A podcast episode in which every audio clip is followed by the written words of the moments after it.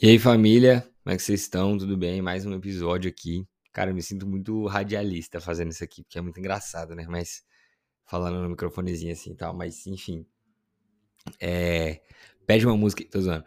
É... Cara, essa semana eu fui mexendo no celular assim e aí apareceu aquele sinal chato, né? Aquela mensagem chata de armazenamento cheio. E aí eu fui entrar no meu WhatsApp, não consegui entrar no WhatsApp porque tava com o armazenamento cheio, não conseguia mandar uma mensagem porque o armazenamento do celular tava cheio. E aí eu fiquei pensando assim, cara, o que que tem a ver? O que que tem a ver uma coisa com a outra? O que que tem a ver eu mandar uma mensagem no WhatsApp com o armazenamento tá cheio? Tipo assim, se fosse baixar uma coisa dá para entender. Agora enviar uma mensagem é tão básico, né? E você tirar uma foto também você não consegue quando o armazenamento tá cheio, você não consegue fazer nada, na verdade. Porque o armazenamento cheio ele atrapalha muito. E, e quando o armazenamento está cheio, você não consegue fazer o básico. Não consegue fazer o básico por causa que o telefone está meio que lotado, assim. Então ele fica meio que cansado, né? Vamos usar essa expressão. E aí eu fiquei pensando muito sobre como às vezes nós nossa vida se parece às vezes com o celular que está com o armazenamento cheio. A gente vive com o coração e a mente é, o tempo todo em armazenamento cheio. E aí, com isso, a gente não consegue fazer algumas coisas básicas também, porque nós estamos lotado de coisa. Né? A memória do celular fica cheia e ele para de funcionar. Talvez o seu coração, a sua mente está cheia também, aos poucos você está parando de funcionar. Não estou falando que você vai ficar obsoleto ou vai morrer, não é isso, mas estou falando que você para de, de, de viver 100% aquilo que você poderia estar vivendo, você para de se entregar 100%. Por exemplo, se você teve uma experiência ruim, um relacionamento, se você teve uma experiência ruim é, na sua família e você não perdoa, você não libera isso, isso vai gerando espaço, acumulando espaço no seu coração, na sua mente. E toda vez que você for se relacionar com alguém, quando você for criar sua família, você vai lembrar das coisas que te feriram. E aí você não vai se entregar 100% porque você vai estar tá partindo de um lugar de ferida, vai estar tá partindo de um coração que está com armazenamento cheio.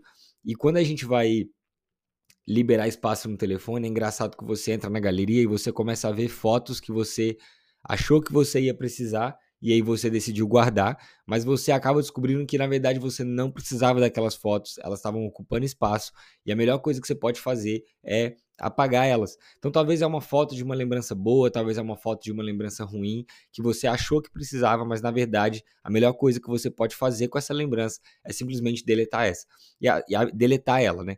E às vezes nosso coração é assim também. Talvez você está se segurando a uma mágoa, está se segurando a um rancor, a alguma coisa que fizeram com você, a uma memória, e você está se segurando porque você acha que um dia você vai precisar usar, um dia você vai precisar acessar esse momento, quando na verdade você não precisa. Quando na verdade a melhor coisa que você pode fazer é se livrar desse peso e liberar espaço no seu coração, liberar espaço na sua mente. Então parar de pensar nas coisas que te fazem mal, parar de deixar o seu coração preso nas coisas que te fazem mal e liberar espaço, né, para que você possa viver mesmo 100% do que Deus tem para você e permitir que Deus acesse esses espaços no seu coração. Deus não vai conseguir acessar o seu coração se ele estiver totalmente cheio de traumas e de memórias e de coisas. Então você precisa abrir espaço, apagar é espaço daquilo que não importa, daquilo que você não precisa mais, daquilo que só te causa medo e te prende, e você precisa abrir espaço para que Jesus invada o seu coração.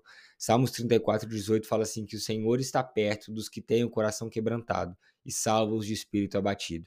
Então, o Senhor está perto daqueles que decidem esvaziar o seu coração e permitir que Jesus entre no coração. Então você precisa é, liberar mesmo perdão para quem te machucou. Você precisa abrir mão de situações que você acha que tinha razão e você não consegue é, perdoar, não consegue se libertar de um rancor, de uma mágoa. Você precisa quebrantar o seu coração, porque o Senhor está perto daqueles que têm o coração quebrantado. E Provérbios 27, 19 diz que assim como a água reflete o rosto, o coração reflete quem nós somos. Então, é, você quer saber quem você é, é o seu coração. É, aliás, você quer saber como está o seu coração? Olhe no espelho. Se você está sempre cansado, se você está sempre com raiva, se você está sempre desanimado, sempre triste, com medo, ansioso, isso mostra que talvez seu coração esteja com armazenamento cheio. Isso mostra que talvez você não esteja funcionando na plenitude daquilo que Deus te chamou para viver. E aí você precisa de uma varredura. Você precisa parar um tempo, ter um tempo com Deus, entrar na sua galeria aí da sua vida, né? Ver as suas memórias, lembrar um pouco daquilo que fizeram com você, daquilo que você fez com os outros e excluir. Liberar perdão, permitir com que Deus acesse as áreas no seu coração que você ainda não liberou acesso. Permitir com que Deus, com a luz dele, ilumine o seu coração e tudo aquilo que está escuro, tudo aquilo que tem causado peso, tudo aquilo que tem atrapalhado o funcionamento, tem que ser tocado, tem que ser transformado por Jesus. Então, permita-se viver isso com Jesus, libera o armazenamento aí do seu coração e abre espaço para Jesus invadir e transformar sua vida, transformar sua mente e tudo que você for fazer também. Amém? Cara, só um pensamento aí sobre isso. Com certeza você também já passou por essa situação de armazenamento cheio, é muito chato, mas espero que Deus tenha falado com você e é isso aí. Deus abençoe. Tamo junto.